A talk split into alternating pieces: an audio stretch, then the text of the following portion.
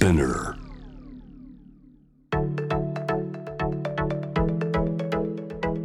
伊藤忠 Dear Life, Dear Future Brought to you by 伊藤忠 SDGs スタジオ伊藤忠 SDGs スタジオから公開収録でお送りする Dear Life, Dear Future 今回お迎えするゲストは俳優の関水渚さんですよろしくお願いします。お願いします皆様よろしくお願いします。お願いしますいやなんか本当にあの爆発するような笑顔を持ってらっしゃる方ですか。もうパーンって弾ける笑顔とはこのことだっていう、はいねあえ渚さんですけれども。はい、爆発するような笑顔と言っていただいたのはあの初めてで。本当ですか？はい、うん。嬉しいですね。なんかそこまでいただいただけ普段からすごいこう明るいというかなんかあ社交的だったりするんですか？ー普段からでもすごいよく笑うすぐ笑っちゃう、何でも面白いと思ってしまうへえところはありますね。そうなんですね、それがその笑顔に出てるんでしょうね きっと。そうですね。うん。あのファンからはなんて呼ばれてるんですか、関水さんは。そうですね。なぎちゃんっなてぎちゃん。呼んでいただくことが多くてそれはあの今担当してくださってるマネージャーさんがつけてくださったあだ名なんですよ、へー。なんかそれが自然と浸透していってえなんでそれがそのファンの方に伝わるんですか？なんかあのインスタグラムをすごい最初の方マネージャーさんが今のマネージャーさんしーちゃんっていうマネージャーさんが、はいはい。あのめちゃくちゃ運用してくださっててもちろん今もやってくださってるんですけどあのあこんななぎちゃんを撮りましたみたいな。なぎちゃん今日のなぎちゃんみ自分のたいな。言葉で入れてるから。そうなんですよ。そうか。そしたらマネージャーさんが言うことによってこうファンの方も自然となぎちゃんって呼んでくれるようになってあだ名が確立していったって感じですね。えそれはどなぎちゃんっていうあだ名はどうなんですか？ご自身では。あいや嬉しいですね。やっぱなんかなんだろう。渚ちゃんも嬉しいけどなぎちゃんってなんかこうと特別というかなんかあだ名親近感を持っていただいてる感じがして、うんうんうんそれすごい気に入ってますね。へえなぎちゃんって呼んでるよっていう方います？あれ？意外と あれ？逆にみんななんて呼んでくれてる？ファンになぎちゃんと呼ばれてる情報はどっから 得た情報なんですか？ええっといいえ私はなぎさちゃんって呼んでるよっていう方あなぎさちゃん多いですよ結構。いえ私はもうそこはもうやっぱりちゃんと関水さんって呼ばせてもらってます。いや関水って呼んでるよっていう人。あさっきちょっといなかったですね。なぎさちゃんが今日はちょっと多かったですね。そうですね。そうか。でもちょっとなぎちゃんって私もぐっと距離を縮めて呼ばせていただいてもいいですか？えー、いいんですせかっかくなので。あお願いします。ちょっとじゃあ今日はなぎちゃんであ嬉しい。行かせていただきます。よろしくお願いします。お願いしますあの実はなぎちゃんと私がはい。共通点が意外と多いっていう、そうなんですよね。ねえさっきちらっとお話ししましたけど、はい。あの出身がね神奈川県のはい。横浜なんですよね、横私も横浜。浜っ子よね。浜っ子です。しかもやっぱり。もう浜っ子といえばのもう一つ共通点。はい。やっぱりベイ応援しちゃうよね。あ応援しちゃいますね。ね横浜はい。ベイスターズ、はいそしてその横浜ベイスターズの始球式もやられたんですよね。そうなんですやらせていただいたことありました。私もやらせていただきました。あーでもなんか得意そうですね運動。あの私あの野球やってたんですよ。野球やられてたんですか？小1から中1まで野球やってたんですけど野球部のマネージャーだったんですよね。あそうです。なんかすごい共通点がすごい。えねー、すごい。え野球好きも。はい。野球がが好きなんですよね。野球でもなんかそれは、うんうん。あのなんとなくあの野球部の友達に誘われてなんとなく始めてそれで興味が出たって感じだったりそうかじゃあもうこマネージャーになってからうそうですねマネージャーになってから野球知ってって感じだったんですけど、うんうんなんでえプレイヤーさん？プレイヤーさんすごいですすね。いやいやいやまあでもそんなにうまくないですよ。いやいやいやいやいやいや。かろうじてな感じでしたけど。す野球は好きですね。好きでしたね、やってました。いやかっこいいですよ。ねだからいろいろなんかこう共通点があるのでそうですね。今日も一緒に盛り上がっていきましょうよお話、はい、盛り上がりたいです、ねよろしくお願いします。お願いします。なんかあのさっきレイチェルさんが言ってたんですけども、はい。渚っていう名前、はい。お父さんの趣味が関係してるんですか？あそうなんです、あの父が、今ここ23年やってないと思うんですけどウィンドサーフィンが父ずっとやってて多分20代前半の頃から結構最近までずっとやっててでなんかこう渚って場所のようにいろんなたくさんの人が集まってくる場所になってほしいから渚っていう名前になったらしいんですけどどう？でも私が思うになんか、こう湘南とかに行くと渚なんたらっていっぱいあるじゃないですか、見すぎてこれにしたんじゃないかなって思って。えー、もうなんかなよく見るし渚でいいんじゃない名前、うん。なんかって思っちゃうんですよね私ないでしょ絶対大好きだねウィンドサーフィン。ウィンドサーフィンかっこいいな、そうですね。なんかね。なぎちゃんはやらないの？いやそれで始めたんですよ。おおすごい私なんかねあのお父さん、まあ、パパ、まあ、パパって言うんですけど、まあ、パパのこと結構好きで。へでなんかうんパパ仲良くて、まあ、パパがやってるスポーツだしなんか楽しいって言ってるからやってみようと思って2年半ぐらい前から3年前ぐらいかな、うんうん。からちょっとチャレンジするようになりました。へえ下手っぴなんですけど。でも楽しいですかやっぱり？めちゃくちゃ楽しいですね。へえ何が難しいんですかウィンドサーフィンって？いやなんかバランスを取るのがすごく難しいのとこうやっぱりあのーウィンドサーフィンってそもそもですけどサーフボードみたいなのにですね。なんかこうあのヨットの帆みたいなのがが刺さってて刺さっててそれこうなんていうんですか掴ん掴んで掴んで自分でバランスを取る風によって進んでいく。そうですね。ガンガン行くっていう感じなんですけど。結構速いんですかね？速い人は本当に20キロ4 30キロなんつったかな？なんかもう何十キロも出るって言ってましたね。まあでも原付ぐらいのね そうです。ね原付ぐらいは出るみたいです。すごいすごい、はい、へえ。えどのぐらいのスピード出るんですか？なぎちゃんは。私は多分 いやもう時速23キロ倒れるよね。倒れて。23キロってあのそうですね。ああやっと乗れてきたみたいな感じで落ちちゃってなかなかうまくいかないんですけどそれでも楽しいですねやっぱり。そうなんだ、はい。じゃあその渚の名にこうね、はい。負けないようにちゃんとこう、ウィンドサーフィンもしっかり身につけてはい。練習してってるわけですね。そうです。頑張ってます今。そうか、はなんかこう海海にじゃあそうなるとやっぱ行く時間も増えますよね、きっと。海は結構やっぱお好きなんですか昔から。海好きですね、うちの犬の名前も海ですからね。あのお宅の家族割となんかこう好きなもので名前を結構決めがちって、そしてストレートにそのままつけがち。つけがちなんです。ワンちゃん海っていうか、へえ海何犬ですか？トイプードルです。トイプ白いトイプードルで海ちゃん。海ちゃんです。へえうんじゃあそのあの海には海ちゃん連れてったりするんですか？いやなんか連れて行きたいんですけど、なんか両親がなかなか今は暑いからとかなんかねか言ってて今年の秋に行けたらいいかななんて思ってるところで。そうなんだ、はい。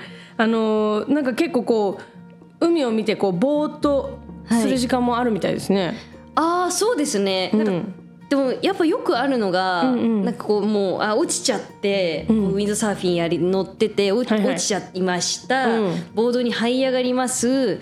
その後なんかもうちょっと力尽きてしばらくこうなんとなくボードの上でこうやって海を眺めてる時があるんですけど上半身だけ引っ掛けてみたいな。ね。引っ掛けたりしてこう綺麗なんですよね。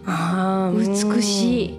なんかあのもう勝てないですねあの大自然には。うん。もうちっぽけだなと思わされますし、うん。なんかこうよく見てると小魚とかがわーってこう集団で泳いでたりもするし、あーなんか地球っていいなって思わされます。はい。はい、うん。なんかそんな自分にとって大切な存在の海を守るためにしてることとか、気にしてることってあるんですか、やっぱりあの分別、うん。特にやっぱ横浜市すごい子供の頃から横浜市は G30 みたいなあの流れてますよね。う ん流れてますよね。あのもうクレイジーケンバンドさんの曲が流れたりして。横浜市は G30 そうだ。っていうのがもうすごいもうあれゴミゼロでしょ？ゴミゼロですね、うんうん。もうすごい言うからもうああ分別しなきゃ分別しなきゃと思っててそれがすごいなんか意味がある気がしてきて、うんうん。なんかやっぱねプラスチックもちゃんと分けなきゃいけなかったり、だからちゃんとあの洗ってから捨てるみたいな癖がすごい子供の頃からつそっか。いてて。当たり前にね。当たり前についてて、うんうん。でもやっぱり海にはすごいゴミが落ちてたりするので、ね。まあ、少なくとも自分は絶対にゴミを落とさないし、うんうん。捨てない、まあ、それは大前提なんですけど、あとはこう海に入る時にあの海洋生物が困らないようなうん日焼け止めがあるんですよ。なんかオーストラリアとかやっぱり進んでるじゃないですか。はいはい。でオーストラリア産のあの海に、うん。うん海の生物たちに刺激のないなんかもうオーガニックでできてる日焼け止めとか海に入る時には絶対につけるようにしてとかゴミの分別とかはねそういう、うんうんそういうことでとにかく少しでも海に影響がないように海とか自然、うん。もう地球全体に影響がないようにというのは気を使ってるつもりではありますね。と洗濯もあ結構意識してるんですよね。そうなんです。よあのーまあ、食器洗いの洗剤ねいいものたくさん世の中にはあるんですけど、あのエコストアさんっていうところのものが、あ多分シェリーさんも絶対。うちも使ってる。いいですよね。エコストアさん地球に優しい、ね。柄もなんか優しい感じがして可愛くて。だしあの店舗によってはその私はもう4リットルで買って店舗でその、はいはい。量り売りで、はい。そのあの入れ物をだから買い直さなくていいように、はいはいあのできるんですよね。でできますね。ありますね、うんうん。東京にもありますよね。ある恵比寿のがあ恵比寿のそうですよね。そう。そう。なんですよね。そう。そう言ってますよ私はい。恵比寿に。せもうこのあれを持って。あそこですよね。恵比寿のああアトレすごい宣伝してるな。そうなんですよ、洗剤も洗う時もエコストアさんので、えー使って洗ってっていうのをやってますね。でもいろんなの出てますよね。今あのその流れても、結局海に悪影響にならないようなあ。の洗剤とかも結構売ってるんで。増えてきてるんですね。増えてます。全然普通にあの薬局で売ってるのも結構見たらあのあるので。あそうなんですなんかね。買う時に意識して買うといいかもしれないですよね。そうですね、うんうん少しずつ。そうかそういうところからやっぱり大好きな海をちゃんと守ろうというはい。ことをね、意識されてるんですね。そうですね。あの結構あれなんですよねなぎちゃんは、はい。音楽だけじゃなくて、はい。えもちろん映画とかドラマとかいろんなこう作品から元気もらったり、まあ、考えさせられたりっていうことあると思うんですけど、はい。なんかこう最近印象に残った作品とかってあったりしますか？最近はですね、あのこれも実は、えー神奈川県の単館の映画館で見たんですけど、シネコ屋さんっていう湘南にある映画館で、へえー見させていただいた映画で「セイント・フランシス。セイント・フランシ」ス。という映画で、うん、えーこれはですねレストランのウェイトレスとして働くブリジットという女の人、まあ、34歳独身。はいはい。大学も中退しうん。っていう方がなんかバイトを探してて。でそれがあの夏の間だけこう6歳の女の子の、えー何をするバイト。はいはい。でその6歳のフランシスちゃんの、えー両親は実はえーレズビアンカップルなんですね。うんうん。でレズビアンカップルのお二人とえーフランシスのそのまっすぐさとかそういうものに、まあ、触れ合って、ブリジット自体もこう自分の人生を考え直したりとかする。うん。ですごい前向きになって本当前みんなが前向きになっていくっていう映画でものすごくあのパワーをもらえたうん。映画でした。へえ、女性がすごくたくさん出ていて、うん。こう妊娠とか中絶とか生理とか出産もうとにかくなんだろう触れてるけど触れちゃいけないみたいな部分があるような話、なんか世の中でやっぱり生理のことってちょっと言いづらかったりだとか、なんか恥ずかしい人もいるだろうし、うん。いやもうすごく言いづらい人もいるだろうし本当は生理がすごい重いけど言えないとかなんかこういろいろあって中絶することになっちゃったけど誰かに相談したいけど言えないとか、うん。なんかそういう人って世の中にたくさんいると思うんですけど、うん。なんかそういうのをそんなな一人で悩み抱えなくていいんだよって言ってくれるてるような内容の映画で、それを全部一人で作り上げてる、うん。主演と脚本を、うん。えーこのブリジットさん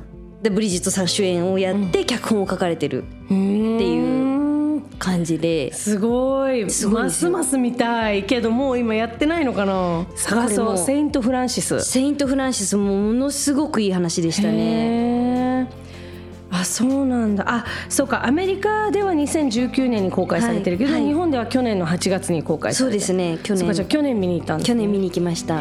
結構じゃあその単館も回ったりするんですか？映画館は。そうですね。あの行ったりしますね、うんうん。なんかそこでしかやってない映画とかもあったりするんでこう本本当本当面白い作品なのに、なんかやっぱり世にあ、まあ、お金とかの問題で、ん。なんかやっぱ大きくバンとは出ない映画とかもあったりして、でそういうのは単館の映画館に見に行ったりしてますね。へえいやこれ面白そうだなこの作品。これは本当にいいですね。なんかまあ別に、うん、で男女問わず楽しめるんじゃないかなっていう、ちゃんと、うん、なんだろう本当前向きになれるお話です。うーんへえちょっとぜひチェックしたいと思いますこれはありがとうございます。あのなんか結構こう役作りのために準備したりとか、はいまあ、演技を通して知らなかった世界に触れるっていうこともあると思うんですけどもこう学んだりするっていうのは結構こう仕事の中ではあることなんですかそうですね。役作りの中で学ぶっていうのはやっぱりあの、あ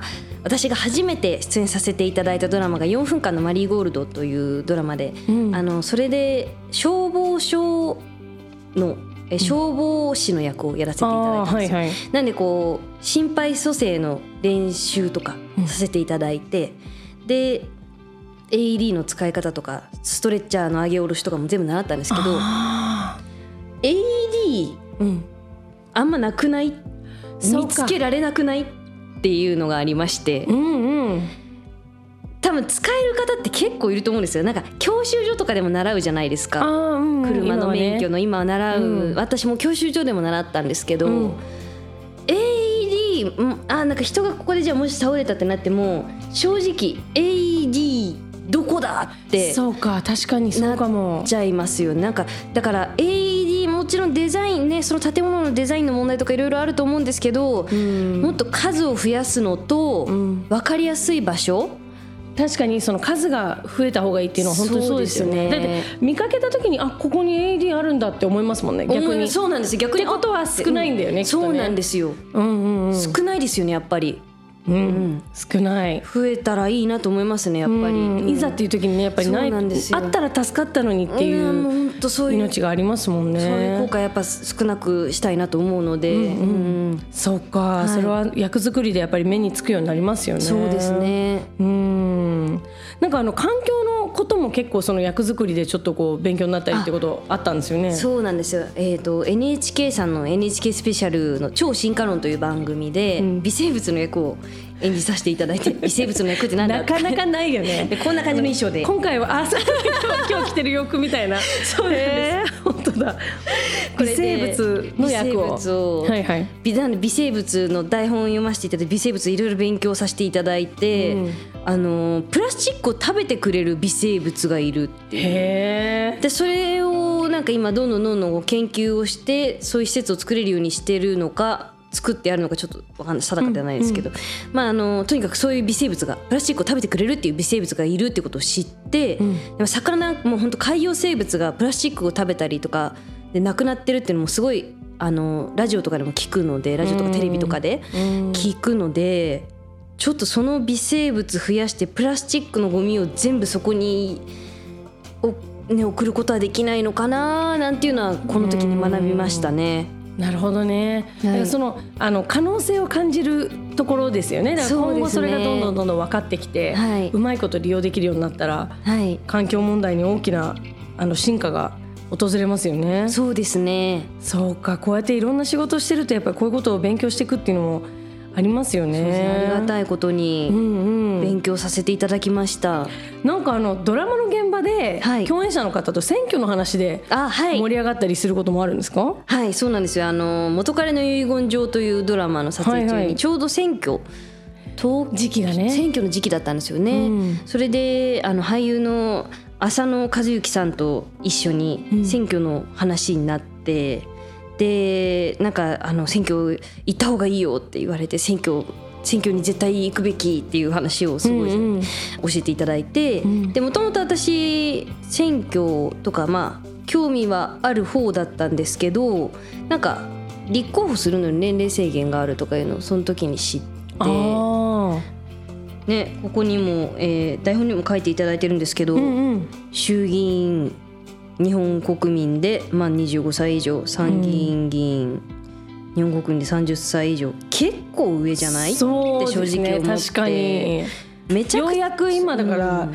えっとそうですね。衆議院だったら立候補できるギリギリできますね。なぎちゃんもね。なぎちゃんもできます。だけどごめんなさい参議院の方はちょっとまだできないですね。できないですね。30歳以上なんで。そうですね。あと都道府県知事もね30歳以上そうです。30歳以上。何なんでしょうねこの5歳のさね。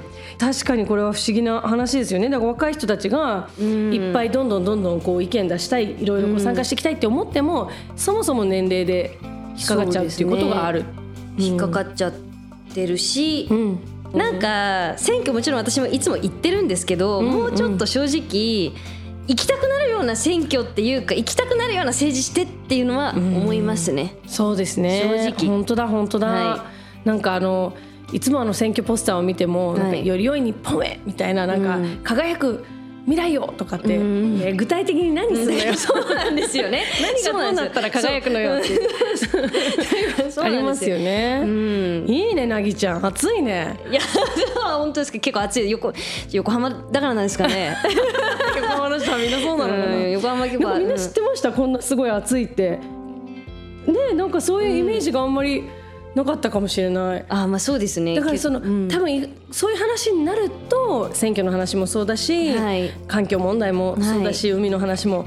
意外と話すとすごい思いがああるんですね。あ結構結構実はそうですね。うんうん思い思いがずっと巡ってますあのね。気になってる作品もやっぱりこう言ったらジェンダーの問題でもあったりするそうしそう,、いうことなにすごく今関心があるんですね。そうですね。なんかジェンダーの話で言うとごめんなさい、うん全然ちょっとそれちゃうんですけど、うんうんなんか私あの私基本的に多分ストレートだと思うんですけど、うんなんか小学校の時に特に男女で一列ずつ並んでくださいって言われた時にすっごい違和感感じて、うんなんか別に私女の子だよっていう、うんまあ、ママからもパパからも言われてるし周りからも女の子だからって言われるけど、うん。はっきり線を引けってめちゃくちゃ難しいんですけどって思っててに。でなんかみんなパッと分かれるんですけどなんかうん。一瞬うん？って思う時とかあったりして、うん。なんかそんなにはっきり分けなきゃは何もかもこう黒白黒はっきりしなきゃいけないのかなジェンダーって、うん。っていうのはずっと思ってましたね。うんうん。あそうなんだ、はい。そういうところからもちょっとこう違和感みたいなのもあって。そうですね。うん。そうなんだ。いやでも本当にそう学校って本当そうだったよね。ですよね。あの学校によっては上履きも赤と青とかえその色じゃないと分かんないんですか、みたいな。とか 出席番号が分かれて、あ男子の1番、ね。女子の1番みたいな、うん。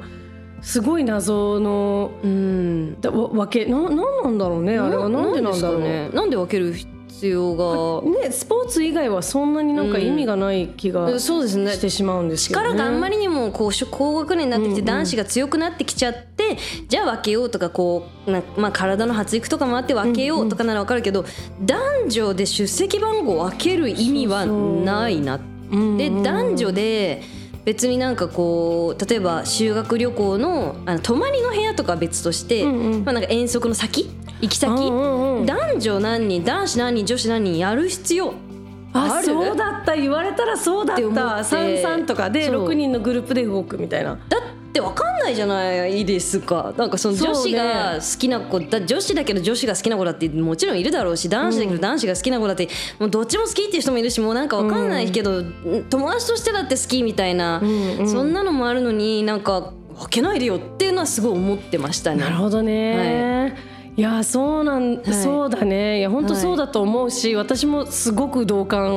だけどはい。あなぎちゃんってそういう感じなんだと思って。い いねはい。いいね。暑いじゃんなぎちゃなんいっぱい思ってるじゃんいろいあそうろなんです。嬉しいです。なんかちょっとなんかもっともっといっぱいそういう話したかったな今日。いやしたいですね。シェリーさんなんか話せちゃう。本当？嬉しい。すごいシェリーさんだと安心して嬉しいなかなか嬉しい言えないもそう言ってもらえて。やもやとはしたけど言えなかったことがうんうん今なんか全部急に言えちゃいました。でもなんかやっぱこうなぎちゃんみたいな子がそういうことを普通になんかこう疑問を疑問だよねって言ったりとか、これっておかしいよねっていうことによって、あのきっと同世代の子もそうだし、下の子とかもなんかいや本当そうかもって思ったりするし、そこからなんかえなんでなんでああそっか確かに変かもって気づくことで、やっとなんか問題ってなく解決していくから。そうですね、うん、その疑問をどんどん口に出すのすごいいいことだと思う。いやでもシェリーさんがいらっしゃるからなんか勇気が出てついてこうか？いろんなとこにいつもなんか大事呼んでじゃん私横に大事なことを言いたい時にシェリーさん。頑張れ。私が背中ポンって叩く。いけ。なぎちゃんいけ。絶対言えます。言えるよね。シェリーさんにやっていただいたら。姉さん絶対言えます私。そう言ってもらえるの嬉しいわ、はいそうかじゃあ結構やっぱこう演技を通して、はい。映画とかそういうものを通していろんなことをあの感じたり考えたりっていうのをすごいしてるんだね。なんかね考えちゃってましたね。いやー面白い面白い。はい。さあシェリーがお送りしています。Dear Life Dear Future この後は皆さんから寄せられたメッセージをきっかけに豊かな未来のためにできる身近なアクションを関水渚さんと一緒に考えていきます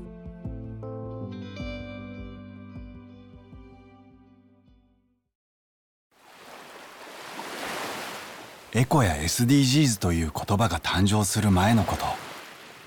せめて自分たちが使う分はと遠い国で同じ志を持つ仲間たちとユーカリを植え始めた商人がいました。そして50年後の今カーボンニュートラルへの思いを胸にここ奄美大島で今度はマングローブの保全活動を自治体や子どもたちと一緒に行っています。大きな問題を解決する糸口も新しい商いのヒントも全ては一人一人の生活の中にあるから。小さな芽を私たちは未来の大人たちと一緒に育てていきます。一人の商人無数の使命伊藤忠商事。京青山にある伊藤忠 SDGs スタジオ子どもの視点カフェ。赤ちゃんが感じている頭の重さを大人に換算したベイビーヘッドや重すぎるランドセルを体感できる大人ランドセル。2歳児から見える朝食風景を再現した2歳の朝食など子供になって世界を見ることができる体験型のカフェです。伊藤忠 SDGs スタジオキッズパークに併設。営業時間は午前9時半から午後5時半まで。気軽に立ち寄って子どもの世界を体験してみてくださいね。